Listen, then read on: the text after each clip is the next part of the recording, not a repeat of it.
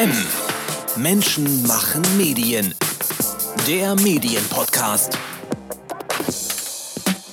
Türke oder türkischstämmig, schwarz oder POC, Rassenunruhen oder Rassismusunruhen, Flüchtlinge oder geflüchtete Menschen. Auf die Sprache kommt es an, aber auf welche? Nicht wenige Journalistinnen und Journalisten kommen da schon mal ins Schleudern. Kaum einer möchte bewusst diskriminieren, doch muss es wirklich jeder neu konstruierte Buchstabensalat sein? Und wo hört die Zumutung für den Mediennutzer auf und wo fängt Rassismus an? Das besprechen wir heute mit Konstantina Vassiliou-Enz, langjährige Journalistin und heute geschäftsführende Gesellschafterin der Beratungsagentur Diversity Cartel. Willkommen beim Medientalk von M. Menschen machen Medien, sagt Danilo Höpfner. Konstantina, der Krieg in der Ukraine hat viele Menschen in die Europäische Union, viele Schutzsuchende in die Europäische Union und nach Deutschland geführt. Sie wurden im Wesentlichen von der Mehrheit der deutschen Gesellschaft auch positiv äh, und wohlwollend aufgenommen. Vor ein paar Jahren, als Schutzsuchende aus Syrien nach Deutschland kamen, da sah das ein bisschen anders aus.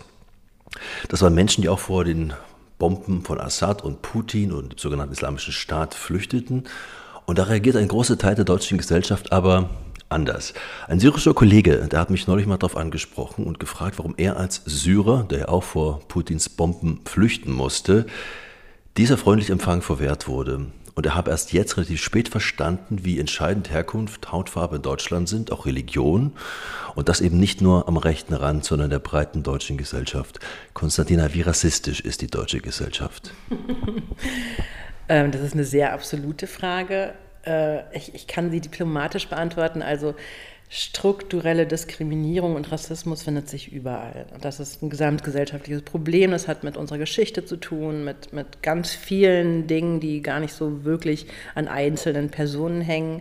Und äh, da ist jetzt die deutsche Gesellschaft nicht irgendwie eine, die große Ausnahme, sondern, sondern eher die Regel. Also es ist nicht so, dass Deutschland da jetzt besonders äh, viel rassistischer oder weniger rassistisch ist, sondern Rassismus ist eben ein, ein, ein Problem, ähm, eine, ein Phänomen, ähm, das sich bis in die heutige Zeit gezogen hat. Und da kann sich Deutschland natürlich nicht ausnehmen, klar. Ich habe dich kennengelernt auf einer DJU Verdi-Tagung an einem Wochenende in Berlin-Wannsee im Juni und da hast du über das Thema Rassismus und Diskriminierung in den Medien gesprochen. Und da waren für mich sehr viele Punkte dabei, wo ich stutzig wurde, wo ich hellhörig wurde und deshalb wollen wir das in diesem Podcast auch nochmal ein bisschen aufgreifen und weiter verarbeiten. Du hast Rassismus als unbeabsichtigtes Phänomen bezeichnet. Und das heißt, auch Witze und sogar selbst Komplimente gehören damit dazu. Nun ist es so, in meinem Freundeskreis, vor allem mit Menschen nicht deutscher Herkunft, man wirft sich in einer gewissen Buddy-Sprache ja auch gewisse Kosenamen zu, manchmal stigmatisierende Kosenamen, aber man weiß ja, dass es nicht ernst gemeint ist und man möchte auch sich damit über die lustig machen, die das so ernst benutzen. Ähm, man greift also Klischees auf, um zu zeigen, wie dumm sie sind und äh, macht daraus eine Liebkosung. Ich versuche das deshalb mal umzudrehen. Gibt es sowas wie guten Rassismus und sind Komplimente und Witze im Rassismus okay? Also ganz grundsätzlich, diese Zahlen und diese Untersuchung habe ich gezeigt, um darzustellen und um, um sozusagen zu belegen, dass Rassismus ähm, in unserer Gesellschaft ein, ein ähm, Problem ist, das von dem viele wissen, das viele anerkennen und auch sogenannter positiver Rassismus, was eigentlich nicht funktioniert, weil Rassismus ist nie positiv, eben genauso von vielen Leuten, ich glaube es waren 60 bis 70 Prozent, die gesagt haben auf die Frage, äh, können Rassiste, Witze rassistisch sein und ihm ein, eindeutig meinten, ja klar, klar können sie. Und auch ein nett gemeintes Kompliment kann rassistisch sein. Also ähm, das, da ging, ging, es gar nicht darum, was man zu Hause auf dem Sofa macht. Es ging darum, für JournalistInnen klarzumachen, ähm, ganz viele Menschen in der Gesellschaft sind sich da oft sehr viel bewusster darüber als viele Medienschaffende. Und das ist eigentlich, also das ist so ein Ungleichgewicht und so eine, ähm, das ist nicht im Balance, finde ich. Und da, darum ging es mir bei der Zahl. Es ist völlig, also mir ist total egal, was irgendwer auf dem Sofa macht abends zu Hause, ja, oder über eurem Grillabenden oder so. Mir geht es ja um Journalismus und geht, mir geht es darum, dass wir als Medienschaffende eine Verantwortung haben, eine Verantwortung dafür, uns weiterzubilden, eine Verantwortung dafür, wenn wir über Fachthemen sprechen, auch das Fachwissen mitzubringen, eine Verantwortung dafür, ähm, zu wissen und uns darüber bewusst zu sein, was, mir, was wir mit bestimmten Formulierungen oder Begriffen oder, oder wirklich einzelnen Wörtern, ähm, was wir kommunizieren und mittransportieren und was nicht. es ging mir nicht darum, irgendwie, was irgendwer daheim macht. Äh, das, äh, das, das, bleibt allen überlassen, wir haben Meinungsfreiheit. Ähm, es geht um, um Presse, es geht um äh, die Frage von, nach, nach ähm, Ethik im Journalismus und es geht, die Frage nach, um, es geht um die Frage ähm, des journalistischen Handwerks und von Professionalität und Qualität im Journalismus. Und überhaupt nicht darum, was irgendwer zu Hause macht. Also das ist ja mir Schnuppe. Wir können ja bei den Medien bleiben. Ab wann wird es denn kritisch? Also was sind denn so Beispiele für Begrifflichkeiten, die du einfach nicht mehr lesen oder hören möchtest? Oh, da reicht jetzt irgendwie, da reichen die 20 Minuten, die wir haben, nicht, wenn ich jetzt die alle Begriffe aufzählen würde. Ich würde sagen, ganz grundsätzlich, was ich ähm, was, was ich versuche ähm, klarzumachen, zum Beispiel in Trainings und Workshops, ist, dass wir als JournalistInnen mit Sprache arbeiten, dass wir wissen sollten, was wir kommunizieren, dass wir wissen sollten, welche Konnotationen ein Begriff hat und welche nicht, dass wir wissen sollten, was implizit die Aussage ist von einem Begriff und was nicht und ähm, uns darüber bewusst sein. Es geht mir nicht darum, dass Leute, ähm, keine Ahnung, äh, abwertende und, und bewusst ähm, diskriminierende Sprache benutzen sollen sie, wenn sie es wollen, ja, wenn das die Absicht ist. Was ich möchte, ist, dass Journalistinnen, die das unabsichtlich machen, die das ohne, ohne ähm, äh, Bewusstsein dafür und ohne wirklich zu wissen, was da passiert, dass die ähm, sich weiterbilden und finden, okay, ähm, stimmt, ich sollte eigentlich eine informierte Entscheidung darüber treffen, welchen Begriff ich benutze und welchen nicht. Es geht nicht darum, dass irgendwelche Begriffe verboten oder nicht verboten sind. Also ganz einfach ähm, der Begriff Flüchtling, ja. Mir ist klar, dass in vielen Redaktionen, ähm, dass äh, zum Beispiel im Teaser der Dachzeile irgendwo drin stehen muss, damit die Leute Bescheid wissen. So sehen es zumindest viele Redaktionen. Das heißt nicht, dass es verboten ist und dass es absolut ein totales No-Go ist, jemals von Flüchtlingen zu sprechen. Aber es gibt so viele ähm, bessere Alternativen als das Wort Flüchtling, dass eben ja schon, ich glaube 2000, also jedenfalls schon vor vielen Jahren Unwort des Jahres wurde. Es gibt so viele Alternativen und, und ähm, es ist total möglich, mit Synonymen zu arbeiten und nicht irgendwie reinzubrettern, dass Flüchtlinge und das Wort ist mittlerweile negativ konnotiert, weil es zum Beispiel diesen Suffix ling hat, ling hat der immer irgendwie kleinmachend ist, weil es kein Geschlecht hat, weil, weil ähm, durch, also spätestens nach 2015 Flüchtling einfach ein, ein negativ besetztes Wort ist. Und ich muss das halt nicht permanent irgendwie 15 Mal in meinem Beitrag ähm, schreiben, sondern ich kann ganz viele Synonyme benutzen, auch wenn meine Redaktion sagt, na Moment, ich will das aber da zumindest irgendwie irgendwo oben im Teaser oder in der Dachzeile oder in der Schlagzeile haben. Also es geht nicht darum, dass Wörter verboten sind. Es geht darum, für mich geht es darum, dass Journalistinnen wissen müssten, was sie schreiben. Das ist ja wohl eigentlich selbstverständlich, oder? Aber wie schätzt du das, ein, wenn du jetzt mal so die deutsche Medienlandschaft scannst? Wie viel ist denn da wirklich unbewusst, einfach nicht wissentlich den falschen Begriff benutzt und wie viel Bewusstsein steckt da drin? Hast du dann ungefähr eine Vergleichsgröße? Ja, es ist fast immer unbewusst. Also die wenigsten merken das. Also wirklich fast immer. Ich, ich rede jetzt nicht von irgendwelchen komischen Hetzblogs oder sowas, sondern ich rede von journalistischen Medien, ähm, von klassischen, traditionellen Medien und da ist das so gut wie immer unbewusst. Mhm. Das ist ja die Krux. Also das ist ja das, wo ich finde, ey, Moment mal, wir haben was gelernt, das gehört zum Handwerk. Sprache ist unser Handwerkszeug. Wir müssen darüber schon Bescheid wissen.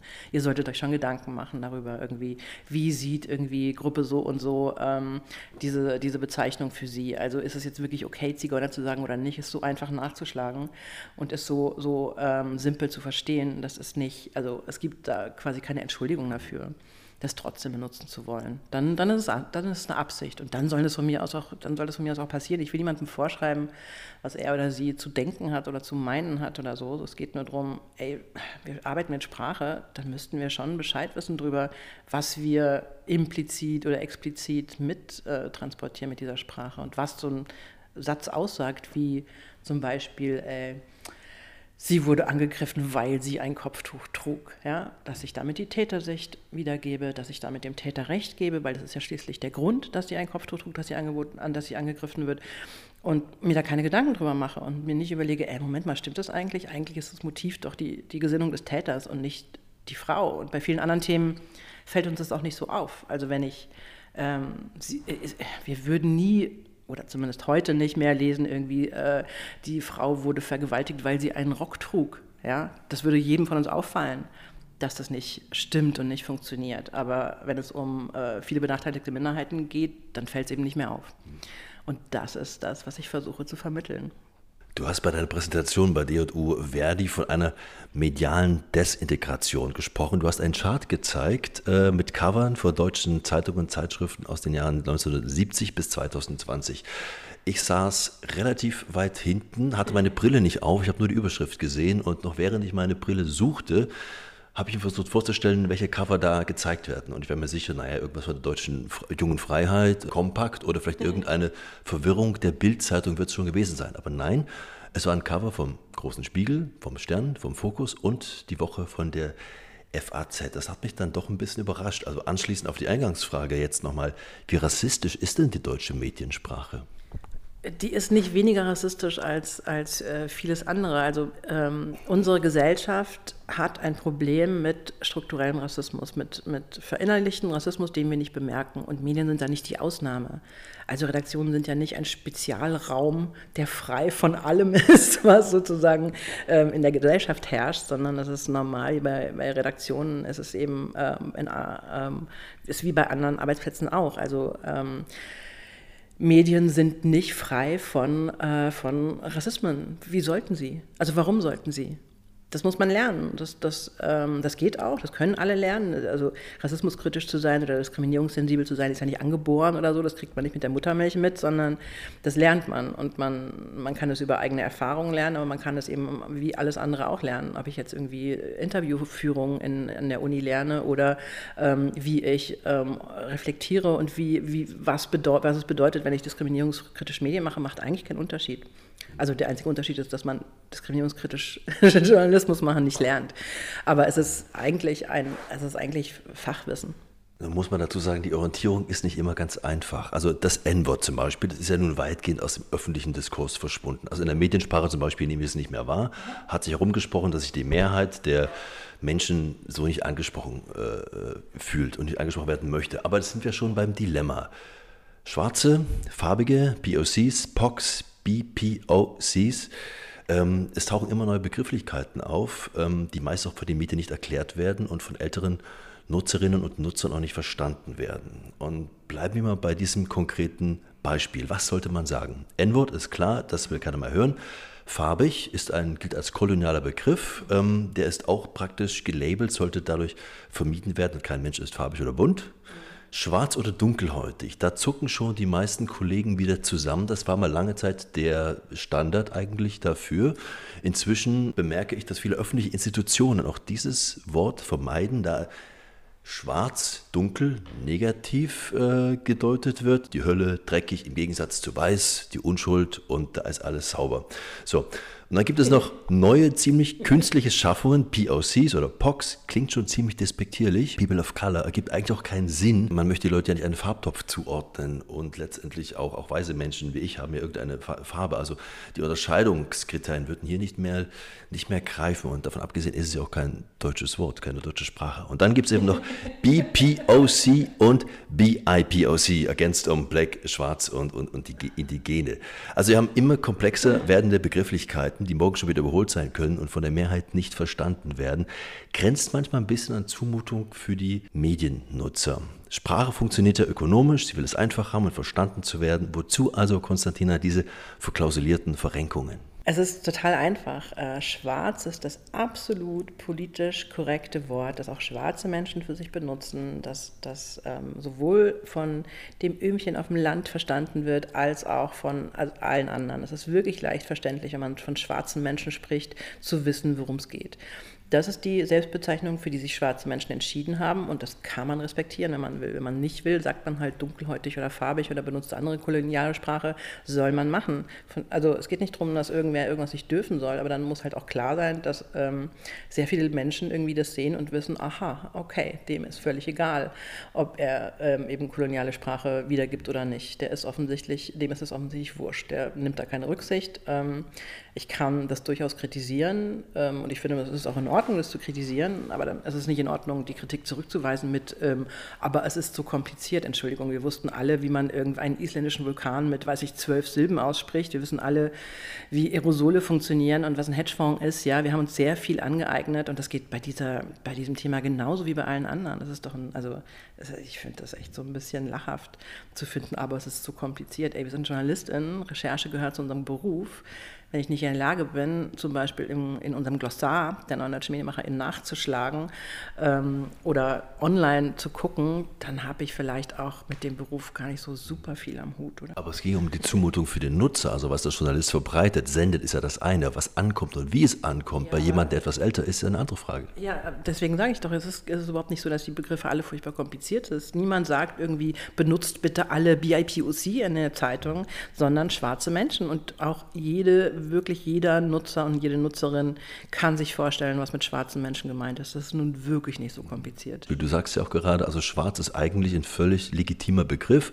Trotzdem versuchen viele Kolleginnen und Kollegen diesen Begriff zu vermeiden, aus Angst, dass ihnen Rassismus unterstellt wird, einfach aus Unwissenheit. Ist das nicht so eine Schere im Kopf, die eigentlich irgendwann gefährlich werden kann? Ja, Unwissen ist immer gefährlich, also ähm, klar, aber für wen gefährlich? Für, für die, die Person, die halt nicht in der Lage ist, sich zu informieren, kann die vielleicht gefährlich sein, aber ich sehe, ich sehe da jetzt keine, keine Gefahr ähm, äh, durch dieses Unwissen. Je, jeder kann es nachschlagen und jede, und, und wo ist jetzt die Gefahr nochmal? Na, die Gefahr sehe ich darin, dass zum Beispiel viele Kolleginnen und Kollegen diese Themen einfach nicht mehr aufgreifen, weil sie Sorge haben, sich dem Rassismus auszusetzen oder dem Vorwurf letzten Endes dann Themen einfach liegen lassen. Und am Ende finden diese Themen nicht statt und es gehen wieder Wutbürger auf die Straße und skandieren, die Lügenpresse unterschlägt uns wichtige Themen. Wenn ich nochmal zurückgehe zu den zu der Bebilderung von 50 Jahren medialer Desintegration. Im Gegenteil, es wurde über, über alle Leute, die irgendwie als migrantisch wahrgenommen werden, irgendwie jahrzehntelang irgendwie nur, nur negativ geschrieben. Die wurden irgendwie für alles Mögliche hergenommen als, als, als äh, Schuldige. Es ist nicht so, dass ähm, die deutschen Medien so wahnsinnig vorsichtig sind, damit sie Minderheiten nicht auf die Füße treten. Also ich weiß nicht, also ich weiß nicht, wie du Medienberichterstattung insgesamt wahrnimmst. Ich nehme sie nicht so wahr. Wir bleiben noch bei den Titeln, die du gezeigt hattest. Ähm, da gab es einen Titel zum Beispiel Der Macht der Clans vom Spiegel. Da ging es um kriminelle, meist libanesische Clanfamilie in Berlin und Deutschland. Und die Frage, wie gefährlich ist der Islam vom Stern? Also hier geht es um die Gewalt, die von der islamischen Religion ausgeht, äh, vermeintlich. Und da dachte ich mir zunächst, was genau ist an diesen Überschriften jetzt rassistisch oder was könnte man so interpretieren? Man ist sich doch bestimmt einig darüber, dass relevante Themen auch behandelt werden müssen. Und ähm, die Medien setzen sich kritisch mit verschiedenen Gruppierungen der Gesellschaft auseinander. Warum nicht auch relevante Fragen wie diese? Und wir, also die Medien, wir setzen uns ja auch mit anderen Organisationen wie der katholischen Kirche extremst kritisch auseinander. Themen Kindesmissbrauch, Verbrechen der Vergangenheit. Warum sollten wir also andere Religionen vor berechtigter Kritik schützen? Das finde ich gar nicht. Also natürlich ist berechtigte Kritik in Ordnung, aber wie viele Cover gab es denn ähm, dazu, wie gefährlich ist das Christentum? Also ich kenne da nicht so viele, jedenfalls nicht so viele wie zu dem Thema. Also das, das Ding ist nicht, dass man nicht irgendwie kritisch über irgendwas schreiben darf. Es geht um eine, eine, eine Markierung und es geht um um, ähm, so um Vorurteile, die so bestätigt werden. Der Islam ist keine Religion, die, die jetzt mir persönlich irgendwie äh, besonders nahe steht, aber ich, ich, ich habe kein anderes Verhältnis als zu irgendwelchen, ähm, irgendwelchen Christen. Also ich, ich, dieser, dieser Unterschied, der da gemacht wird, ist ein, ist ein sehr großer. Ähm, und den, also über den sprechen wir. Es geht nicht darum, dass man nicht über, über irgendwelche Religionen sprechen soll. Es ging ja auch gar nicht um Religion. Islam wird ja gleichgesetzt mit Terror. Es ging ja überhaupt nicht um, um Kritik an der Religion an sich, sondern um ähm, wirklich äh, unbelegte äh, Stereotype. Alle, alle, die irgendwie Muslime sind, sind irgendwie eigentlich heimlich radikal. Um irgendwelche Unterstellungen. Es ist ja nicht so, dass das irgendwie Artikel waren, in denen sich tatsächlich ähm, äh, Leute, die sich religiös befasst haben oder die sich nicht religiös, aber die sich fachlich befasst haben mit dem Islam, irgendwie auseinandersetzen, sondern da geht es ja eher darum, ja, die Scharia und äh, Deutschland wird islamisiert und solche Dinge. Also das ist einfach nicht, ähm, das ist was anderes als eine, eine berechtigte Religionskritik ist das nicht ein bisschen das Problem an sich von Überschriften, weil auch viele Politiker beschweren sich über Überschriften, das würde zu sehr verknappen, zu sehr verkürzen, aber eigentlich ist das ja die Aufgabe von einer Überschrift, ein Konzentrat zu bieten. Total, klar, Überschriften, ich, deswegen habe ich auch in dem, ähm, in dem Workshop gesagt, das sind alles nur Cover ja, das sind Magazincover, das ist eigentlich nicht ganz redlich damit zu arbeiten, weil die, das ist ja mehr Marketing als Journalismus. Die Cover sind dazu da, um Leute am Kiosk dazu zu bewegen, irgendwie das Ding zu kaufen, irgendwie emotional angefasst zu sein, das ist schon klar, aber die Geschichten in den Heften waren halt auch nicht differenziert. Es ist nicht so, dass das jetzt nur irgendwie eine fiese Überschrift war, aber im Heft selber, oh, da wurde aber ganz, ganz differenziert. So war es eben nicht. Also die Geschichten sind auch nicht besser gewesen.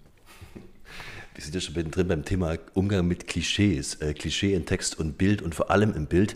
Die Medien möchten ja sichtbar machen, worum es geht. Und gerne an einem Beispiel, was Bild muss in Sekunden erfasst werden.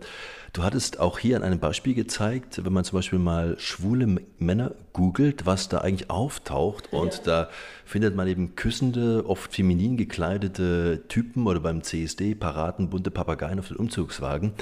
Ähm, das Problem nur, wenn man ganz normale Typen darstellen möchte, was sie die meisten Schwulen letzten Endes sind, dann erkennt man ja den Unterschied nicht. Dann geht ja ein bisschen Informationskraft verloren.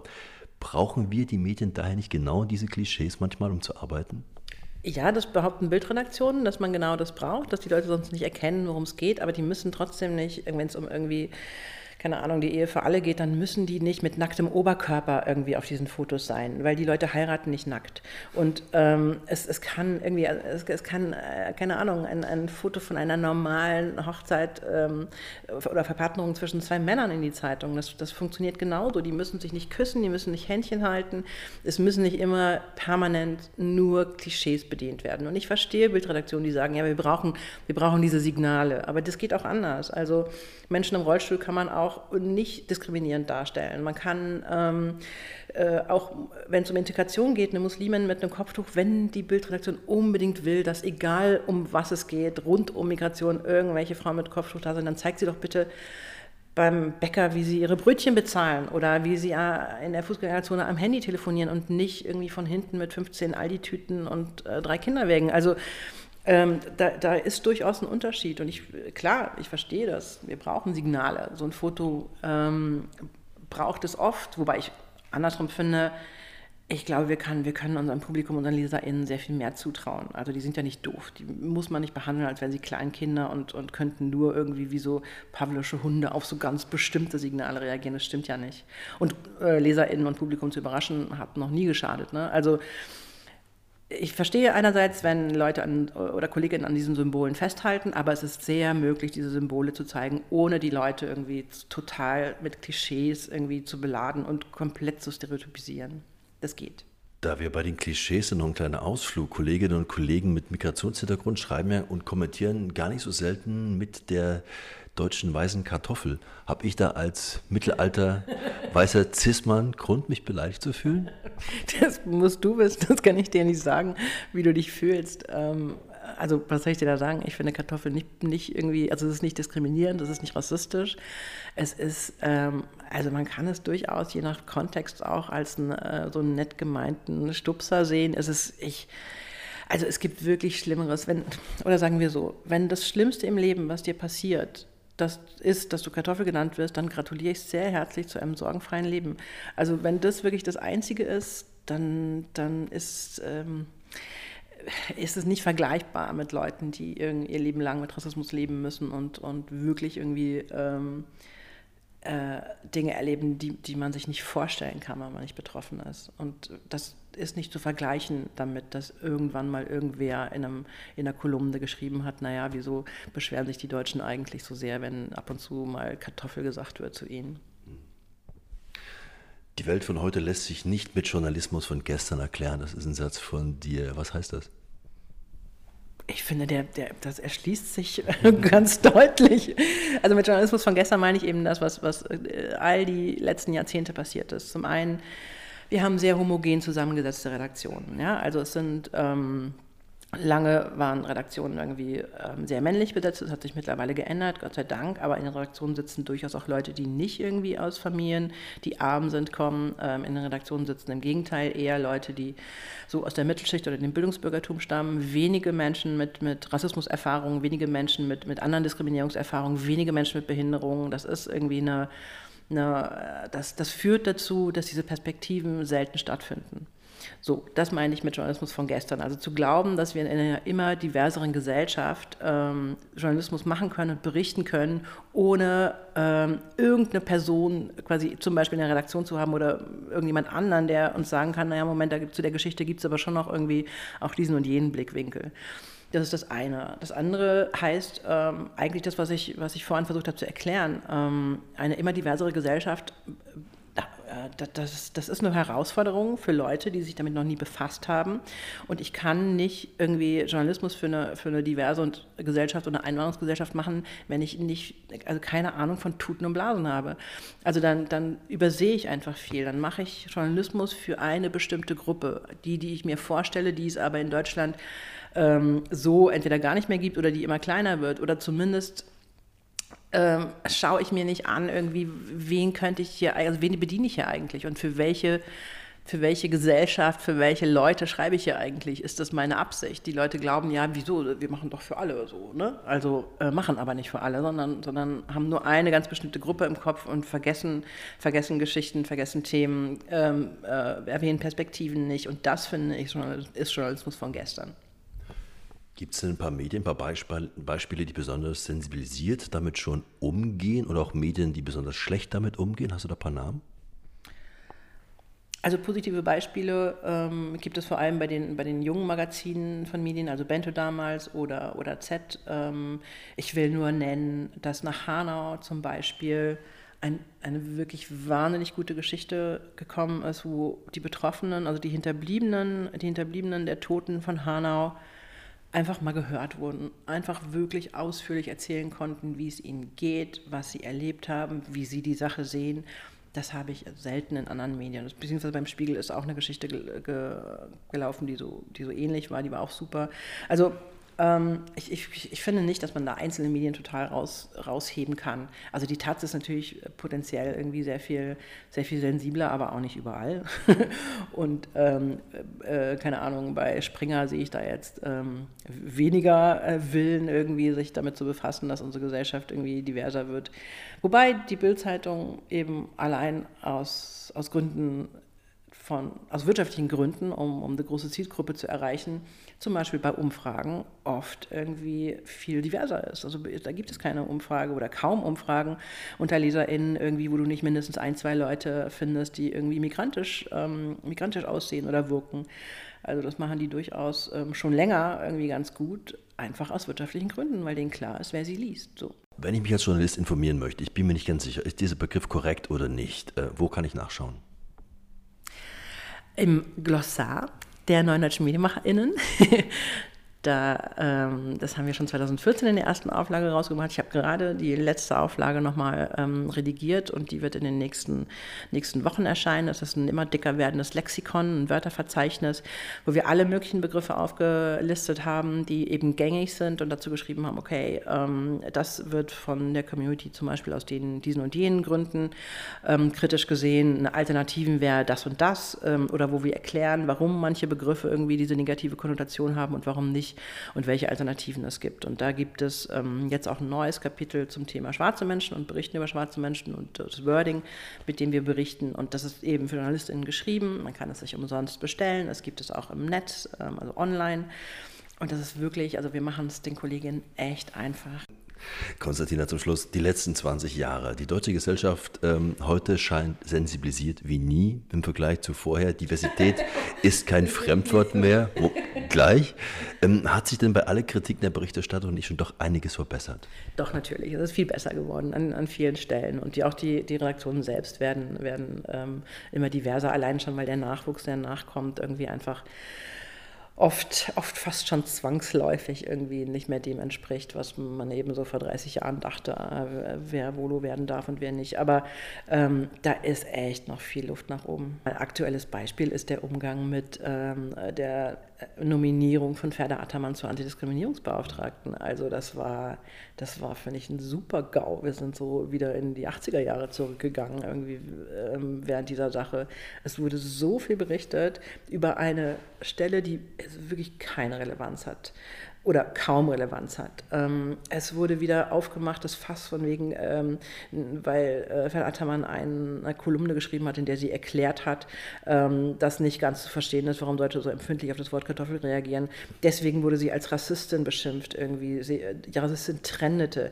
In allen möglichen Medien standen irgendwelche Unterstellungen, die nicht belegt werden konnten. Im Gegenteil, die Gegenbelege waren sehr einfach zu finden, aber äh, einer oder einer hat es geschrieben und der andere oder die andere hat es abgeschrieben. Und es wurde, wurde mit Unterstellungen gearbeitet, die unfassbar sind, ähm, die, die nicht irgendwie der Wahrheit entsprechen und die aber permanent irgendwie quasi perpetuiert wurden und, und wo niemand irgendwie nachgeguckt oder die wenigsten nachgeguckt haben und selber mal recherchiert haben und geschaut haben, stimmt das eigentlich? Und es ist auch niemandem aufgefallen, dass es, dass es zutiefst rassistisch ist, eine Frau, nur weil sie türkische Eltern hat, irgendwie ähm, von der zu verlangen, dass sie ähm, aber zu Islamismus und zu Ehrenmord und zu Clans und zu allem, was irgendwie was mit, mit Migrationsgesellschaft und Problemen zu tun hat, sich irgendwie äußern muss. Ja? Warum? Wäre sie eine Christin, wäre sie ein christlicher Mann, wäre das genauso gewesen. Also hätte es da diese Kampagne gegeben, hätten da alle gefunden, aber Moment mal, der hat sich nicht oft genug zu Islamismus geäußert, obwohl sie es natürlich gemacht hat.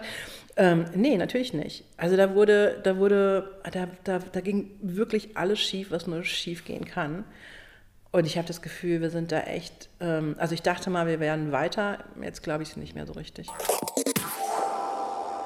Konstantina Vassiliou Enz war das geschäftsführende Gesellschafterin der Beratungsagentur Diversity Cartel. Das im Interview angesprochene Glossar für diskriminierungsfreie Sprache finden Sie unter glossar.neumedienmacher.de.